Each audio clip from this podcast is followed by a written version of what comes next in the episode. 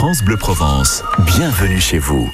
Avec vous, Jean-Pierre Casselli, euh, vous nous présentez aujourd'hui des, curiosités insolites. C'est dans le quartier de Saint-Barnabé à Marseille, avec tout d'abord une pierre mystérieuse. Nous sommes devant la résidence des Hespérides, au boulevard des Alpes, à Saint-Barnabé à Marseille, où sur la pelouse, on découvre en effet une pierre énigmatique dont trois faces sont gravées. Une face avec des roseaux, des cannes, sur une autre, une cloche et des sacs fermés par des ganses.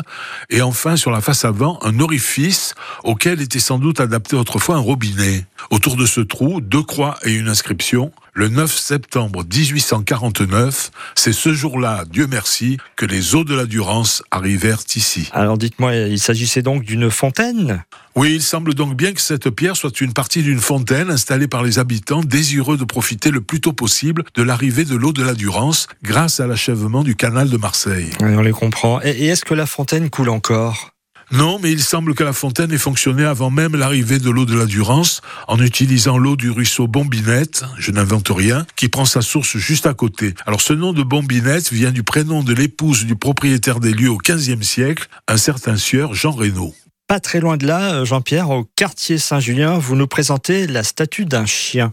C'est au 121 avenue de Saint-Julien. On découvre une insolite statue de chien en aluminium poli, haute de 2 mètres, qui regarde placidement passer les voitures devant la clinique vétérinaire Massilia. Il s'agit de Nina, bulldog français femelle, œuvre de commande passée par les vétérinaires exploitant cette clinique qui a ouvert ses portes en 2012.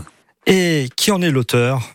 L'auteur, Patrick Chaland, s'est reconverti dans une démarche artistique après une mauvaise chute qui l'a empêché de poursuivre sa carrière de chirurgien. Cette reconversion était dans une certaine mesure prévue par le destin, puisqu'en 2005, le sculpteur en puissance achetait rue Buffon, au 5 avenue à Marseille, la maison et l'atelier du sculpteur Louis Bottinelli.